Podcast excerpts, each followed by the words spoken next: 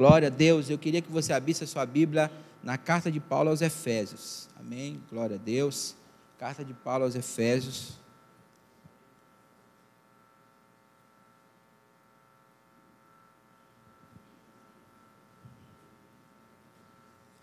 Capítulo de número 2. Carta de Paulo aos Efésios, capítulo 2.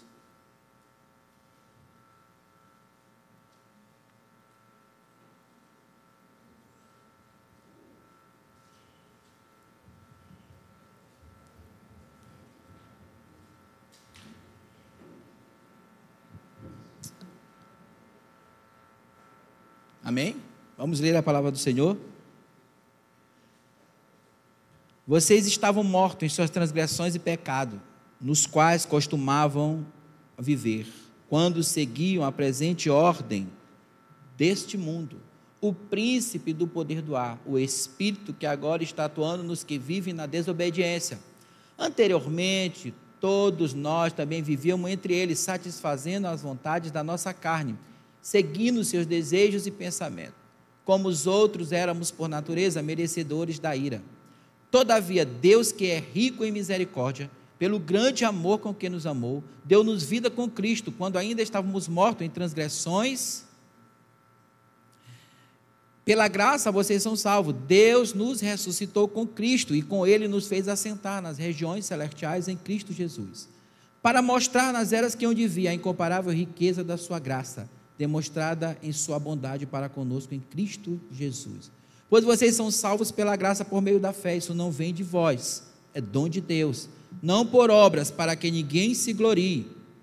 Porque somos criação de Deus realizada em Cristo Jesus, para fazer boas obras, as quais Deus preparou antes para nós as praticarmos. Amém, irmãos? Glória a Deus, louvado seja o nome do Senhor. Meus irmãos, é, eu queria, eu não vou, lógico que esgotar o texto, que nós não temos esta, nós não temos essa intenção, lógico, de esgotar o texto. Mas eu queria trazer algumas coisas para nós nesta, neste início de tarde aqui, começo de noite, sobre esse texto, sobre essa carta aos Efésios. É, nós, irmãos, lemos, já lemos várias vezes, você já leu, eu já li, e nós, é, quando analisamos essa carta, irmãos, essa carta ela é muito profunda, principalmente quando vai se tratar do povo de Deus, do corpo de Cristo, do povo que Deus criou. Então, irmãos, nós sabemos que Deus tinha um propósito desde o início da criação de ter um povo, ter um governo, ter um domínio. E essa carta vai mostrar para nós deste novo povo, desta novo, deste novo povo que Deus uniu em Cristo Jesus. Esse seria o tema da carta aos Efésios. Paulo está quer compartilhar uma visão sobre a igreja. Paulo quer mostrar àqueles irmãos o que é ser igreja, como é formada a igreja, como foi gerado a igreja, o que esta igreja deve fazer aqui na terra. É isto que Paulo está falando aqui. Então, Paulo está exaltando a igreja de Cristo. Então, eu quero compartilhar isso com você nesta noite, essa identidade da igreja. Nós não vamos aqui nos deter a toda a carta, mas é importante, esse texto é muito chave para nosso entendimento da carta aos Efésios. Então, esse texto vai falar que nós temos uma identidade, e eu vou falar disso aqui, essa identidade do povo de Deus, que agora é uma habitação do Espírito Santo, é família de Deus. Amém, irmãos? Isso que Efésios vai tratar, assim, a grosso modo, tema, uma temática seria essa, do povo. Estou falando do povo. Enquanto Colossenses se dirige muito a Cristo, Efésios vai se dirigir muito ao povo de Cristo, à sociedade de Cristo, ao povo onde Cristo reina sobre ele. É isso que Efésios quer falar. Então, irmãos, nós, é, analisando o texto que nós lemos, para nós não nos determos muito, o início da carta de Paulo aos Efésios, você pode acompanhar aí na sua Bíblia, diz assim: Paulo, apóstolo de Cristo Jesus, pela vontade de Deus, aos santos e fiéis em Cristo Jesus. Aos santos e fiéis em Cristo Jesus. Essas duas palavras, santos e fiéis, já dão a identidade do povo de Deus. Eles são santos porque são propriedade de Deus, são separados para Deus, eles são santos. Deus sempre quis isso, desde o início, separar um povo para si. E a fidelidade, essa palavra fidelidade não significa apenas, essa palavra eu não me refiro apenas a crer, o crer em si, mas é crer e ser fiel. Amém? Crer e ser fiel. Então, a igreja que foi separada para ser fiel, para andar em fidelidade. É este é o povo de Deus. Então, irmãos, nós verificamos a maravilha da graça. Ele toma pecadores que são pervertidos e une estes pecadores em Cristo.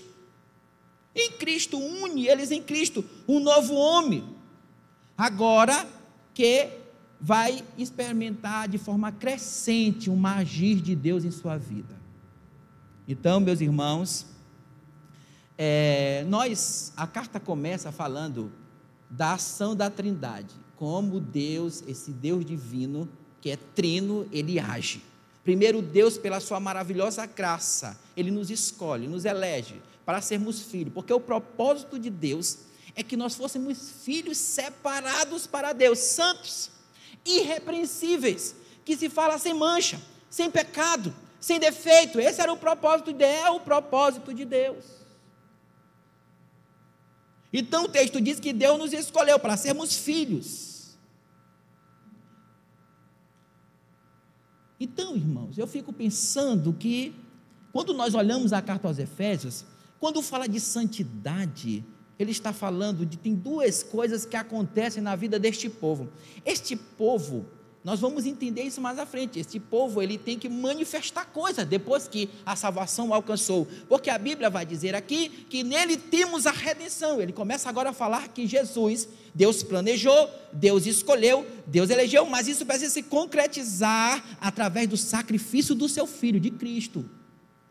O texto vai dizer que nele, no versículo 7, que temos a redenção. Mas Deus não para por aí. Ele nos perdoa os pecados, ele nos redime dos pecados, mas ele nos cela, ele nos dá uma garantia que ele vai continuar agindo em nós por meio do Espírito Santo. Isso é salvação de Deus. Paulo está falando como Deus age na salvação, como ele está formando este povo. E ele, Paulo, você sabe que Paulo sempre começa a falar da teologia, da doutrina, do ensino. Ele começa a ensinar. Ele começa a instruir. Paulo faz isso. Ele instrui, depois ele ora, ele intercede, porque agora ele explica a vontade de Deus, ele ora agora para que a vontade de Deus se concretize. É isso que Paulo faz. Primeiro ele instrui e depois ele ora. E depois ele exorta. É isso que Paulo faz. Instrui, depois ele ora porque a oração é isso, é você conhecer a vontade de Deus e orar para que ela se realize aqui nesta terra. E depois nós vamos, Paulo vai exortar agora os irmãos aí a partir do capítulo 4 do livro de Efésios, como ele faz em Romano e faz em outras cartas. Então, meus irmãos, Deus tem este propósito. Mas Deus quer um povo. Se Deus está unindo um povo, é carta de Efésios está falando isso, que Deus está unindo um povo em Cristo. Se Deus está unindo um povo em Cristo, esse povo tem que se amar. A manifestação desse povo é o amor. A mãe, o fruto do Espírito é o amor, porque é só um, é o amor, e dele emana a bondade, a misericórdia, a mansidão, o domínio próprio. Mas o fruto do Espírito é um fruto, que é o amor. Então esse povo ele tem que manifestar o amor. A verdadeira humanidade está na igreja. A, a verdadeira humanidade se desenvolve no meio do povo de Deus. Não se desenvolve fora, se desenvolve no povo de Deus. É do jeito que Deus quer, porque Deus que está formando esse homem da maneira que Ele quer. Ele está formando neste homem o caráter de Cristo. Ele está gerando neste homem a semelhança de Cristo. Isso é ser imagem. E Deus continua fazendo isso em nossas vidas. Deus continua fazendo isso. Então, meus irmãos, Deus ele quer um homem que ama e que se relacione entre si, entre um povo que se relaciona. É por isso que ele vai falar e conhecer o amor de Cristo, que excede a todo entendimento, a largura, a profundidade, a altura, seja enraizado, alicerçados em amor. Ele está falando disso. Porque Paulo está orando agora para começar a dizer: vivam de maneira digna do chamado de vocês pelo amor, mantenha o vínculo da paz. É o amor. que vai gerar paz no meio do povo de Deus. É o amor que vai gerar unidade no meio do povo de Deus. Amém, irmãos? E isso que Paulo está falando. Mas além do amor, esse povo manifesta a pureza. Além do amor, esse povo, porque a partir do capítulo 4, mais à frente, capítulo 5 de Efésios, ele vai começar a falar da pureza. Porque se Deus chamou um povo para ser santo e separado, esse povo tem que ser puro. Esse povo tem que ser separado do mundo. Esse povo não ama o mundo. Esse povo não anda conforme o mundo. Porque esse povo foi tirado de lá para ser diferente. Amém, irmãos? Então é isso. Agora, Paulo está orando, a partir do versículo 15, do versículo 1, Paulo está orando, para que o povo, esse povo, entenda o que foi que Deus fez em Cristo. Você tem que orar, e eu também tenho, que a cada dia nós venhamos compreender o que foi que Deus fez em Cristo Jesus. É profundo. É por isso que diz que em Jesus é inesgotável as riquezas. É profundo, irmãos. E Paulo vai dizer que Deus revelou esse mistério. Esse mistério estava oculto nas gerações passadas e Deus revelou o seu propósito. Deus revelou que ele ia formar um povo de todos os povos, nações, tribos, ele ia formar de judeus e gentios, ele ia gerar apenas um povo. Só Deus pode fazer isso. Só o poder de Deus pode fazer isso, irmãos. Só o poder de Deus. E Paulo vai começar agora a falar como isto começou. Como foi que Deus fez? Como é que Deus começou a construir isso? Este povo, como Deus começou a fazer? Vocês estão percebendo que igreja, irmãos, não é difícil. Nós percebemos, igreja não é difícil. Igreja não é uma cabana. Igreja é uma construção de Deus. Igreja é uma criação de Deus. Nós precisamos compreender isso nessa noite. E neste lugar habita a Trindade, o Pai, o Filho e o Espírito agindo em prol da nossa salvação. Aleluia. Glória a Deus. Louvado seja o nome do Senhor. Então, Deus, toda a Trindade agindo para a nossa salvação. Que coisa linda, irmãos toda a divindade agindo, para eu e você estar aqui hoje dizendo: Tu és o Cristo, Filho do Deus vivo, aleluias. Glória a Deus, os céus trabalhando, o Pai, o Filho e o Espírito, para nós termos vida. Mas o texto diz que nós estávamos, porque o texto vai se referir à nossa vida de pecado. E o texto diz que nós estávamos mortos, nossos delitos e pecados. Eu já falei para vocês que o propósito de Deus era nos tornar filhos, santos, irrepreensíveis, separados para eles e inculpáveis. Mas tem uma coisa que impede, uma coisa que é barreira, uma coisa, um obstáculo, que é o pecado. Um obstáculo. Um obstáculo para que o propósito de Deus se cumpra. O obstáculo. O obstáculo é o pecado. Paulo vai fazer um contraste neste texto que nós lemos Primeiro, do homem antes da graça de Deus. A condição do homem antes de Cristo e depois do homem em Cristo. Isso Paulo vai fazer.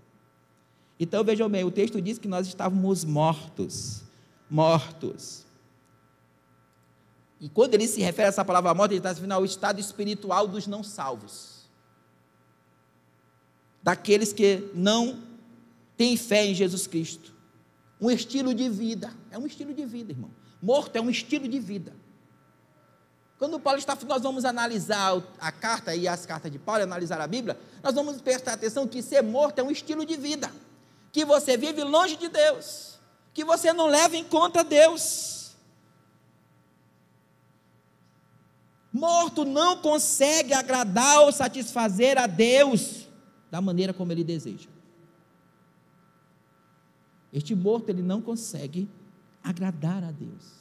Ele não consegue, ele não se realiza em Deus. Ele é, ele é incapaz de entender e apreciar as coisas do Espírito.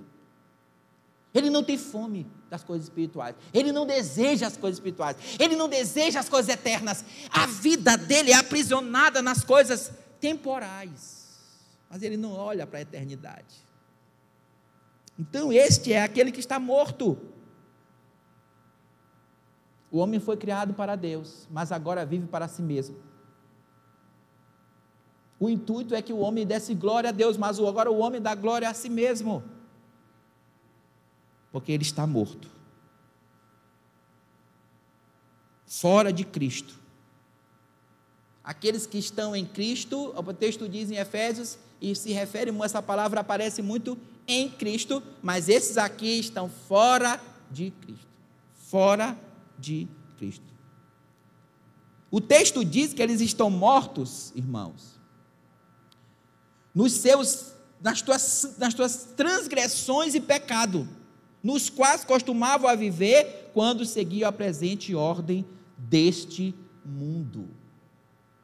Olha só, irmãos, transgressões e pecado. A palavra transgredir é desviar do caminho.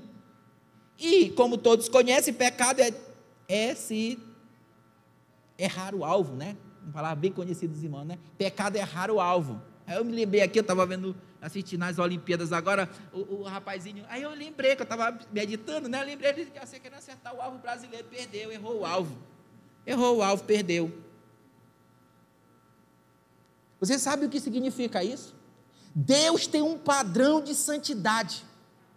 Deus tem um padrão de justiça e o homem não consegue satisfazer. É isso que significa. O homem sempre vai errar, sempre. Porque o homem não consegue satisfazer o padrão de Deus, de justiça. A ordem deste mundo, o pecado gerou uma desordem. É por isso que há homossexuais, é porque isso é desordem.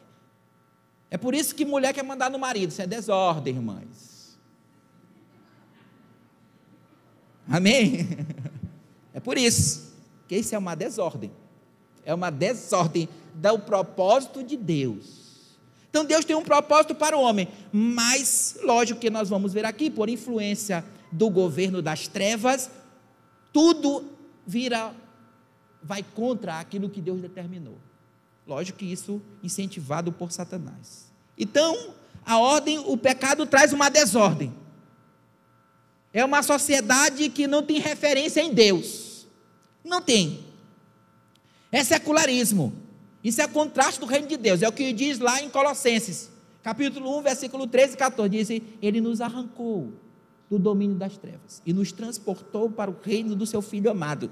Nós estávamos aqui sobre um governo, sobre um domínio que é de Satanás, que é deste século. Nós estávamos aqui aprisionado neste domínio, mas Deus nos tirou desse domínio. Né? Diz, mas enquanto isso, o que Paulo está dizendo é que aquele que está morto, aquele agora que é escravizado por uma ordem, que é deste mundo, ele é escravizado, ele vive o secularismo. Ele, esse mundo, ele tem sistemas de valores sociais que estão totalmente alienados de Deus. Como eu falei, que não levam Deus em conta. Deus não é a referência, Deus não é a centralidade. O mundo que é o seu prazer, a sua satisfação, não está em Deus. Romanos diz assim: transformai este mundo, não vos conformeis, mas transformem pela renovação da sua mente. Outro texto diz, aquele Tiago diz, 4,4 vai dizer que aquele que ama o mundo considere-se inimigo de Deus, que é amigo do mundo considere-se inimigo de Deus. Deus. Não ameis o mundo, João diz, versículo 2, capítulo 2, não ameis o mundo nem o que há do mundo, porque aquele que ama o mundo, o amor do Pai não está nele. Porque o que é que tem no mundo? A concupiscência da carne, a concupiscência dos olhos e a soberba da vida. O mundo passa e a sua concupiscência, mas aquele que faz a vontade de Deus permanece para sempre. Isso é mundo. Isso aqui é mundo. E muitas vezes nós somos atraídos por este mundo. Nós nos envolvemos com este mundo. Esses valores nos dominam. E nós começamos a olhar mais para os valores do mundo do que aquilo que agrada a Deus. Então, irmãos, e tem outro cidadão, Satanás. Então nós estamos mortos. Paulo vai descrever esta morte e o que é que o pecado levou. O que é que está por trás do pecado? O mundo, o diabo e a carne. Eu não vou me deter muito, irmãos, por causa do tempo. Mas a carne é a natureza humana caída, egocêntrica, que só pensa em si, só no eu. essa natureza que provém, como diz Romanos capítulo 5, que nós damos aí lá de Adão, o primeiro Adão. Então, irmãos, o mal, como nós podemos ver, ele não está apenas nos que nos assola de fora, o mundo, mas ele está dentro de nós, o mal, agindo no nosso interior. Nós somos atacados por dentro e por fora. Nós somos atacados no exterior e no interior, pelo mundo e o pecado. A nossa natureza, que nos escraviza, irmãos, que nos domina. Paulo deu um brado e disse: Miserável homem que eu sou. Quem, se você ler o capítulo 7 de Romanos, você vai ver a inabilidade do homem. Paulo está gritando e dizendo: Eu não faço o que eu quero. Há uma lei que habita dentro de mim que me escraviza. E eu não consigo fazer o bem. Eu não consigo. Miserável homem que eu sou, quem me libertará do corpo desta morte? Essa é a situação do homem, irmãos. O homem escravizado pela sua carne, pelo seu pecado, no seu interior, no seu coração. O pecado afetou toda a personalidade do homem, afetou a sua razão, os seus pensamentos, as suas emoções, as suas vontades, afetou tudo. Tudo. É por isso que quando Jesus ele olha em pecado, ele olha intenções do coração. Porque às vezes ninguém vê, mas lá ele vai prescrutar e ele vai ver coisas no seu coração. As suas vontades que desagradam a Deus. As suas intenções. Então, irmãos, ninguém é justo diante de Deus, como diz Romano, né? Ninguém é justo. Todos pecaram e carecem da glória de Deus estão mortos nos seus delitos e pecados. O homem não pode mudar sua natureza, porque é escravo do pecado. Aí vem o diabo. O diabo, o trabalho dele é só pegar o mundo, pegar a nossa natureza e usá-las para nos destruir. É só isso. Ele governa. Ele usa, ele usa o reino, ele domina o reino das trevas como diz o texto, o príncipe do poder do ar, o espírito que está, está atuando nos que vivem na desobediência. Eu quero que você veja, eu estava analisando esse texto e prestei bem atenção numa palavra aqui chamada atuar. Atuar. Essa palavra atuar é a mesma palavra que diz lá em capítulo 1, no capítulo 1, versículo 20. Acompanhe aí na sua Bíblia. Olha o que diz o capítulo 1, versículo 20, diz assim: Olha só. E esse poder ele exerceu em Cristo, ressuscitando dos mortos e fazendo assentar à direita nas regiões celestiais. E esse poder ele exerceu. A mesma palavra atuar é a mesma palavra usada para a atuação do Espírito Santo no crente. É a mesma palavra. Então vejam bem, irmãos. O diabo ele domina aqueles que não estão em Cristo. O texto diz: o espírito que atua. Então o espírito maligno, ele está atuando nos que vivem na desobediência, nos que não estão em Cristo. Não é processo. Porque parece também que às vezes a gente pensa que a pessoa está possessa e ela está endemoniada. Ela está possessa. Ah, esse aí o diabo usa ele. Não, não é não. Não é só esse aí não. O diabo, ele domina os que vivem nas trevas. Domina com seu poder. Amém? Ele domina. Então o texto está dizendo isso. Então, irmãos, diante deste texto, agora nós vemos uma situação caótica do homem. O homem está perdido, irmão. O homem não tem como ele se libertar disto. Não tem como o homem ter vida. Não tem como ele se libertar do pecado, porque é uma força maior que o domina, que o escraviza. O mundo, a sua natureza. E o diabo. O homem é escravo, irmão. O homem é escravo, o homem está aprisionado, e o diabo se utiliza dessas coisas para aprisionar o homem, por meio de todas essas influências externas e no nosso interior, que é a nossa natureza. Está perdido. O homem está perdido. Agora, o mais interessante é a pergunta: o que é que leva Deus a amar um homem assim?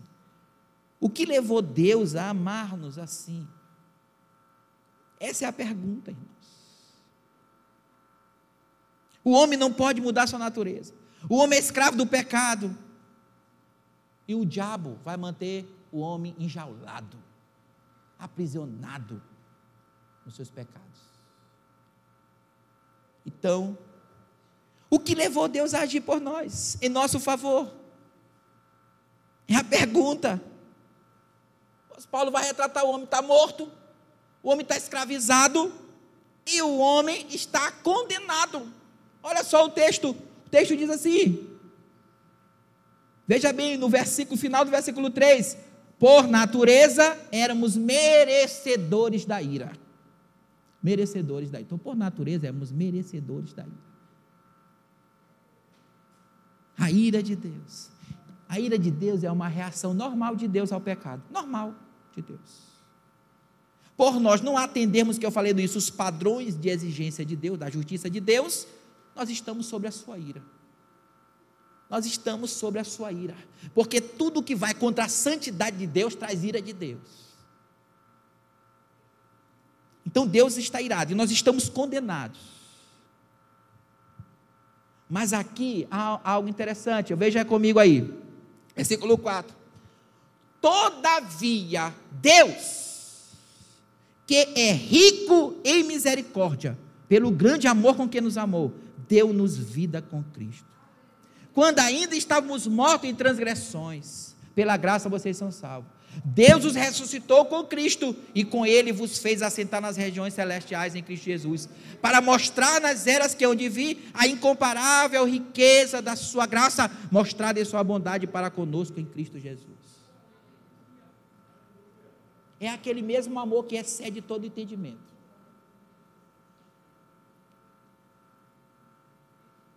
É o mesmo amor de conhecer o amor de Cristo, que excede ao entendimento. Não é porque excede que nós não podemos sentir. E Deus está trabalhando em nós para cada dia nós provarmos mais deste amor. Mas a plenitude dele é profunda. Então, irmãos, veja bem o que o Paulo está falando. Paulo está falando que é Deus é Deus que salva. Amém? Todavia, Deus, Deus que salva. Enquanto Deus não salvar, não tem salvação. Deus é quem salva. Deus nos deu vida. Ele diz, Deus que é rico em misericórdia. Ele fala três coisas aqui. Ele diz que Deus é rico em misericórdia. Deus tem um grande amor e ele é rico em graça. Ele diz isso. E eu quero, eu quero só destacar isso. Eu estava, eu estava analisando, irmãos, como é que eu faço isso? Misericórdia, graça e amor. Como é que é isso? Então Deus nos ama, veja bem, irmão.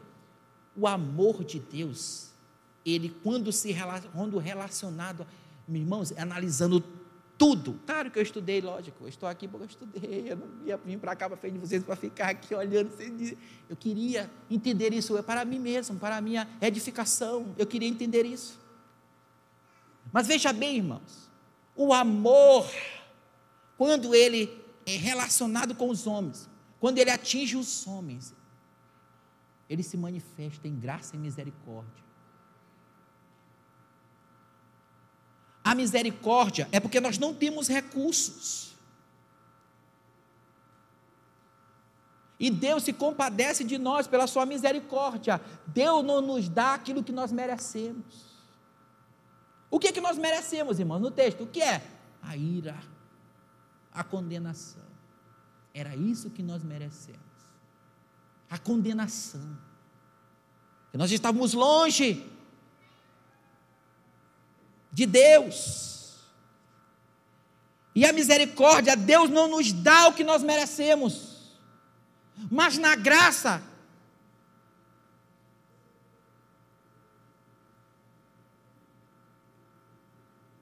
Ele nos dá o que nós não merecíamos.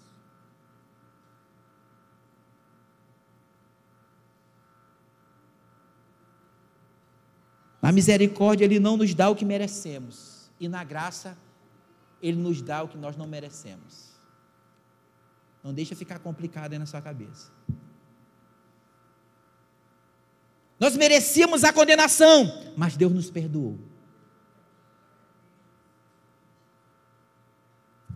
E a graça se manifestou salvadora em nossas vidas. Nós recebemos algo que nós não merecemos. Isso é graça de Deus. E a Bíblia diz que Deus é rico, é rico. Porque onde abundou o pecado, superabundou a graça de Deus. Rico. Então, não tem limites para o pecador que Deus pode perdoar. Não tem limites aonde ao pecador que o sangue de Jesus pode alcançar. Não tem limites. Porque o sangue de Jesus, a graça de Deus se manifestou a salvar todos os homens. Então, irmãos, Deus diz que Deus é rico em misericórdia, com o grande amor com que nos amou, nos deu vida. Veja bem como Paulo está fazendo um contraste. Nós estávamos mortos, ele nos deu vida. Nós éramos escravos, nós somos livres em Cristo. Nós estávamos condenados e Ele nos perdoou em Cristo. Aleluia. Louvado seja o nome do Senhor. Louvado seja Deus. Então, meus irmãos, a outra parte do nosso texto diz assim: Pela graça vocês são salvos, versículo 8, pela fé. Isso não vem de vós, é dom de Deus. Não vem das obras, para que ninguém se glorie. Será que eu ainda preciso explicar por que, não vem das obras?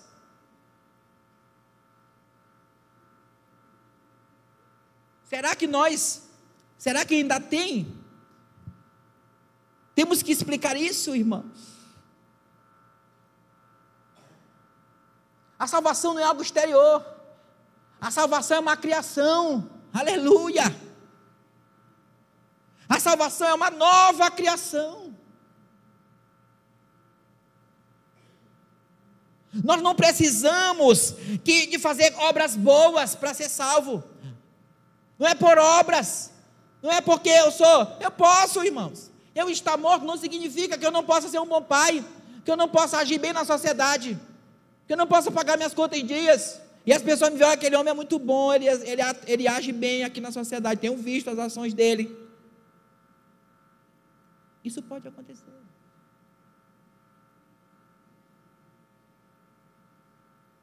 Mas a justiça do homem, o que o homem faz, nunca alcançará o padrão que Deus requer, como eu falei no início. Esse padrão só foi alcançado por Jesus Cristo na cruz. O padrão de Deus, só Jesus pôde satisfazer. Então a salvação, irmão, não é pelo que eu faço exteriormente. Eu preciso é ser ressuscitado. Eu estou morto, eu não tenho reações a Deus, eu não consigo ter estímulos espirituais a Deus, os meus estímulos não têm. Ah, um, o morto está aqui, qualquer estímulo ele não atende. Assim é aquele que está morto espiritualmente, ele não consegue atender aos estímulos que Deus requer. Então ele precisa ser ressuscitado. Ele precisa ser ressuscitado, e só quem pode fazer isso é Jesus. Só pode ser feito isso através de Jesus. Por isso que a obra é poder. O que Deus, Paulo está dizendo é que o mesmo poder que agiu em Cristo, o ressuscitando dos mortos e o exaltando nas regiões celestiais, é o mesmo poder que Deus age em nós. É o mesmo. É o mesmo poder. O mesmo poder que agiu em Cristo age em nós e nos dá vida. Sabe por que você está aqui? Não foi pelos seus méritos, foi porque Deus o ressuscitou. Foi Deus. Foi Deus que ressuscitou você. Então, Paulo está dizendo: então não tem mérito nenhum. Você não tem motivo nenhum para julgar. É por isso que quando Paulo vai dizer assim, ó, lá no capítulo 4, que ele vai dizer, ó, você tem que viver de forma digna o chamado de vocês, de forma humilde. Sabe por quê? Porque você não tem mérito nenhum. Sabe o que é ser humilde? É uma pessoa que sabe que ele depende de Deus. A salvação não provém dele, só de Deus. O pobre de espírito é aquele que reconhece que ele é totalmente carente de Deus. Ele não tem nada a oferecer a Deus, porque ele depende totalmente de Deus. Eu não consigo fazer nada para me salvar, nada, nada, porque eu estou morto. Para finalizar, irmãos, Paulo vai para o versículo 10 e vai dizer assim: Porque somos criação de Deus, realizada em Cristo Jesus para fazermos boas obras, as quais Deus preparou antes para nós a praticarmos. Olha só, irmãos, né? somos criação de Deus. Essa palavra criação significa que nós somos uma obra de arte de Deus. Feituras, em outras Bíblias. Feitura, a palavra significa uma obra de arte, um poema. É como se Paulo dissesse que Deus está, está é, nos moldando, né? Vamos entender isto, vamos compreender o que é que Paulo está querendo dizer com isso, que eu sou, Deus age em mim e me cria, eu sou criação de Deus. É como um pintor que tem uma escultura e alguém olha, quem foi que fez isso, hein? Quem foi que fez isso aí? Quem foi que fez? Essa coisa linda. Quem foi que fez? Aí vão se lembrar. Muito tempo se passou, olha o quadro. Ah, esse foi pintor tal. E nós conhecemos muitos aí. Que obra linda ele era, não? Vai se exaltar aquele que criou a obra de arte. Essa é a ideia, a ideia é essa. A ideia, irmãos, é que Deus nos cria para as boas obras. Nós somos criação, entenda isso, nós somos criação de Deus. É Deus que nos gera, é Deus que nos cria. Deus não está criando apenas o homem, Ele não está, está vendo, havendo um novo homem, Ele está fazendo um novo povo. Paulo está começando aqui fazendo que isso começa com um novo homem, mas depois ele vai falar que agora Deus vai criar um povo com estes homens que, for, que nasceram de Deus, que foram criados por Deus. Então, irmãos, porque somos criação de Deus realizada em Cristo Jesus. Oh, aleluia. Deus está esculpindo em nós o caráter de Cristo, por meio do Espírito Santo. É por isso que Paulo vai dizer lá na frente: não vos embriagueis com vinho, mas enchei-vos do Espírito. Enchei-vos do Espírito para quê? Para que o amor de Deus abunde em nós. Para que isso seja manifestado nas nossas relações, na nossa maneira de viver. Então, para isso eu preciso ser cheio do Espírito Santo, porque é o Espírito Santo que opera isto em mim. É o Espírito Santo que realiza isso em mim. Antes, Paulo ora para ser enraizado e alicerçado em amor, e depois ele ora para que eu seja cheio do Espírito. Então veja bem, irmãos. Criação de Deus para as boas obras. Então, quando você estiver na sua vida diária, normal. As pessoas vão olhar para você e vão exaltar a Deus através da sua vida. Esse é o propósito de Deus. Ele nos faz de novo, para que agora o que não aconteceu no passado, através das nossas vidas, o nome dele seja glorificado. Essa que é a ideia de ser criação, poema de Deus. É que através da nossa vida, Deus seja glorificado. É isso que Paulo está dizendo. E ele termina o texto dizendo: Porque somos criação de Deus realizada em Cristo Jesus para fazermos boas obras, a qual Deus preparou para nós as praticarmos. Então, as boas obras elas são consequências daquilo que Deus fez em nós. Como eu falei ainda há pouco. A obra que é o amor e a pureza, santidade. Se você for ler João, você vai ver isso. Se você for ler as outras cartas, você, você vai ver isso. Então a obra, irmãos, é o fruto do amor que se manifesta de várias formas. Isso precisa ser manifestado em nossas vidas. Porque quando nós manifestarmos isso em nossas vidas, nós vamos ver o nome de Deus ser glorificado. Nós vamos ver o nome de Deus ser exaltado através da sua vida e da minha vida. Então as obras, elas são consequências. Elas são consequências daquilo que Deus já fez em nós. Elas se manifestam porque algo aconteceu em nós. Algo aconteceu em nossas vidas. Por isso, boas obras se manifestam. Tiago fala de obras, e muitos até no passado ficaram embaraçados com o que Tiago falou, que fé sem obras é morta. Ficaram embaraçados. Nós somos salvos. Eu quero dizer uma coisa para você, para encerrar a minha palavra. Eu tinha muitas coisas, mas devido ao tempo hoje ainda tem ceia, irmãos. Nós somos salvos, diz o texto, pela fé. Amém? Você só é salvo pela sua fé, nada mais. Fé em quê? Em quê? Porque as pessoas aí fora dizem que elas têm muita fé. Eu tenho fé. Mas fé em quê? Fé em Jesus Cristo. Fé em tudo isso que eu falei.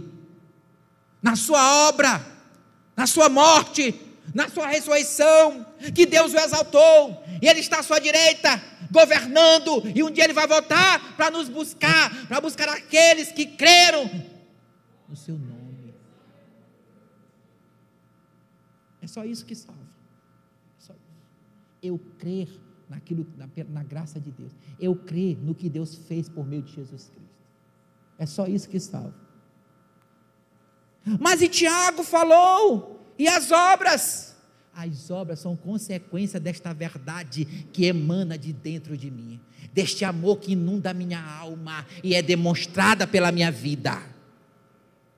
As obras são isso. É a minha fé que impulsiona estas obras.